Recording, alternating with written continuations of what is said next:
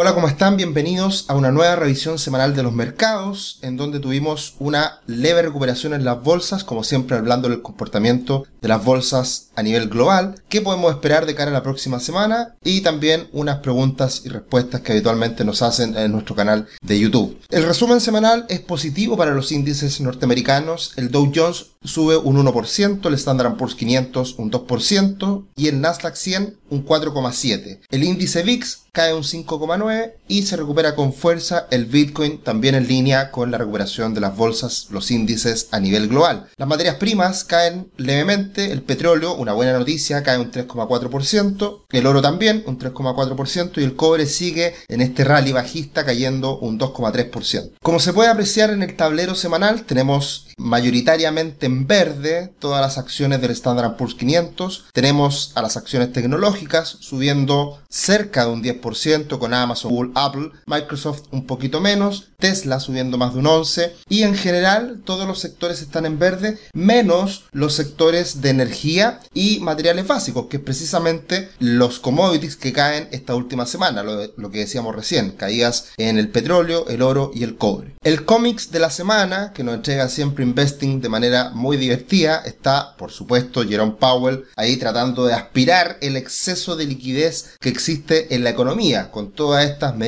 cuantitativas que han sido tan positivas para la recuperación económica a nivel global post-COVID, pero que están generando mucha inflación y es precisamente el gran problema con el cual está conviviendo las economías a nivel global, subiendo las tasas para de esa manera generar un freno en este aumento de la inflación. ¿Qué va a desembocar esto? Probablemente una recesión, está en duda. Yo personalmente tengo muchas dudas de que realmente se vaya a concretar esta recesión, pero claro, más cifras, más noticias van en esa dirección. Así que hablaremos de eso, por supuesto, en los próximos minutos. Como principal noticia esta última semana los empleos, el dato de empleo en Estados Unidos, la creación de empleo. Y como se puede observar en este gráfico, toda la destrucción de empleo que se generó en el periodo marzo-abril del 2020 en Estados Unidos ya prácticamente se ha recuperado. Se han creado más empleos y siguen saliendo noticias positivas en ese ámbito. Una creación de empleo no agrícola mayor a lo esperado y la tasa de desempleo en Estados Unidos sigue muy bajita, lo cual no da cuenta precisamente de estas señales de desaceleración que se están observando en otros índices, porque generalmente el empleo llega al último como, como cambio, como impacto relevante de lo que es una desaceleración económica. La buena noticia de esta desaceleración económica que estamos viendo en este minuto es que las expectativas de inflación siguen cayendo y en el caso de los 5 años, del forward a 5 años respecto a eh, la expectativa de inflación sigue cayendo y ya está en un 2,5%, 2,51%, lo cual es muy bueno porque siempre cuando la inflación es alta en el corto plazo, pero baja en el largo plazo en cuanto a expectativas, es saludable, es lo deseable. Así que todo apunta a que tendremos probablemente un freno, una disminución en la inflación y eso ya lo podemos comenzar a ver en varios indicadores precisamente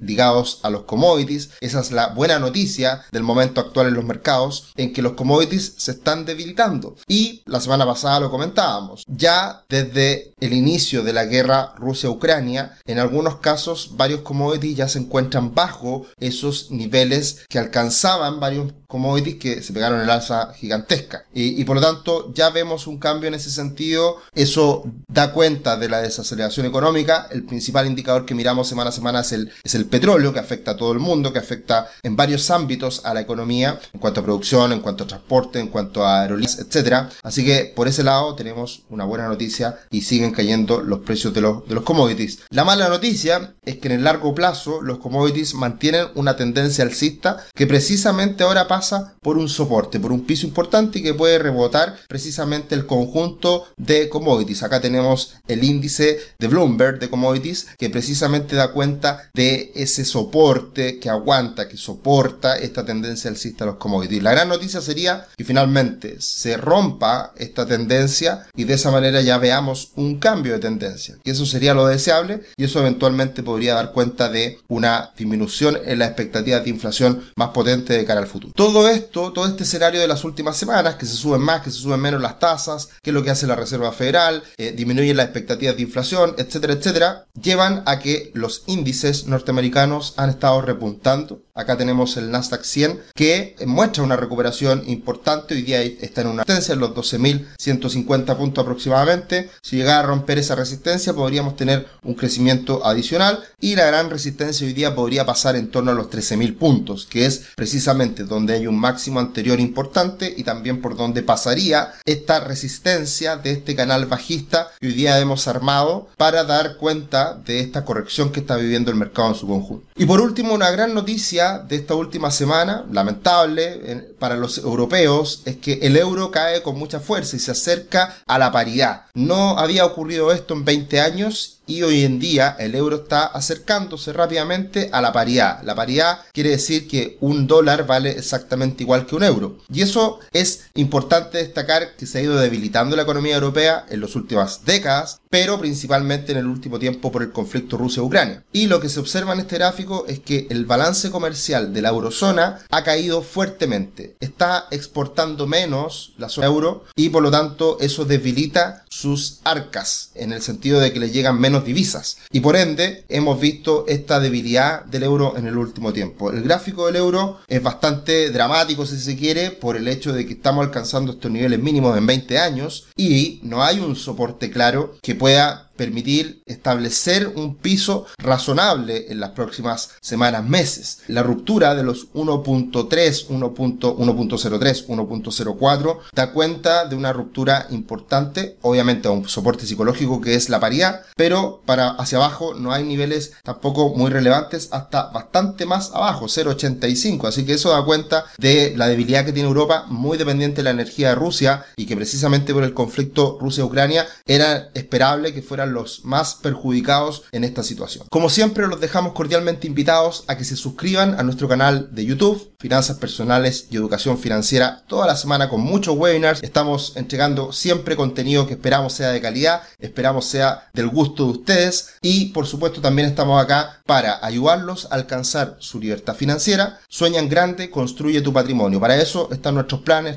está nuestra asesoría, así que contáctenos, encantados de poder ayudar. ¿Qué podemos esperar esta semana? Muy importante, datos de inflación en Estados Unidos. Es el gran dato que miramos todos los meses y seguirá elevada la inflación en el corto plazo, pero en el último año se espera ya, se observa una desaceleración en este indicador y por lo tanto va a ser muy importante mirar el detalle, qué es lo que pasa con la inflación subyacente, etc. Además, esta semana tenemos cifras importantes como el PIB de China, que va a ser muy bajito en el último trimestre, un 1%, es algo que no se veía hace mucho tiempo, y también en Estados Unidos tendremos ventas minoristas y también sentimiento del consumidor, que se ha visto muy perjudicado en el último tiempo la verdad que el mundo está viviendo esta desesperanza de cara al futuro. Se hablaba mucho de esta posible recesión. Todo el mundo apretándose el cinturón, eh, guardando eh, el dinero para un futuro que no se ve muy auspicioso. Esperemos no sea así y creo que precisamente como hay tanta expectativa en esa dirección, puede pasar precisamente lo contrario. También esta semana comienza la temporada de resultados del segundo trimestre. Muy importante. Toda esta situación de debilidad económica no va a tener sentido para una corrección grande en los mercados si no afecta las utilidades. Y por lo tanto, vamos a ver cómo vienen las utilidades de las empresas. Siempre primero las empresas bancarias, Morgan Stanley, JP Morgan, Wells Fargo, Citigroup, etcétera. Son las primeras que entregan sus resultados. Así que estaremos muy atentos a esta temporada de resultados. Si es que no caen las utilidades, muy buena noticia y puede calmar los ánimos respecto a la corrección que viven los índices norteamericanos. De hecho, cuando uno mira las expectativas de los diferentes bancos de inversión, en este caso Morgan Stanley, tiene perspectivas de utilidades para el Standard Poor's 500 menores que el consenso. Sí, 225 dólares para el conjunto versus 231 para este año y para el próximo año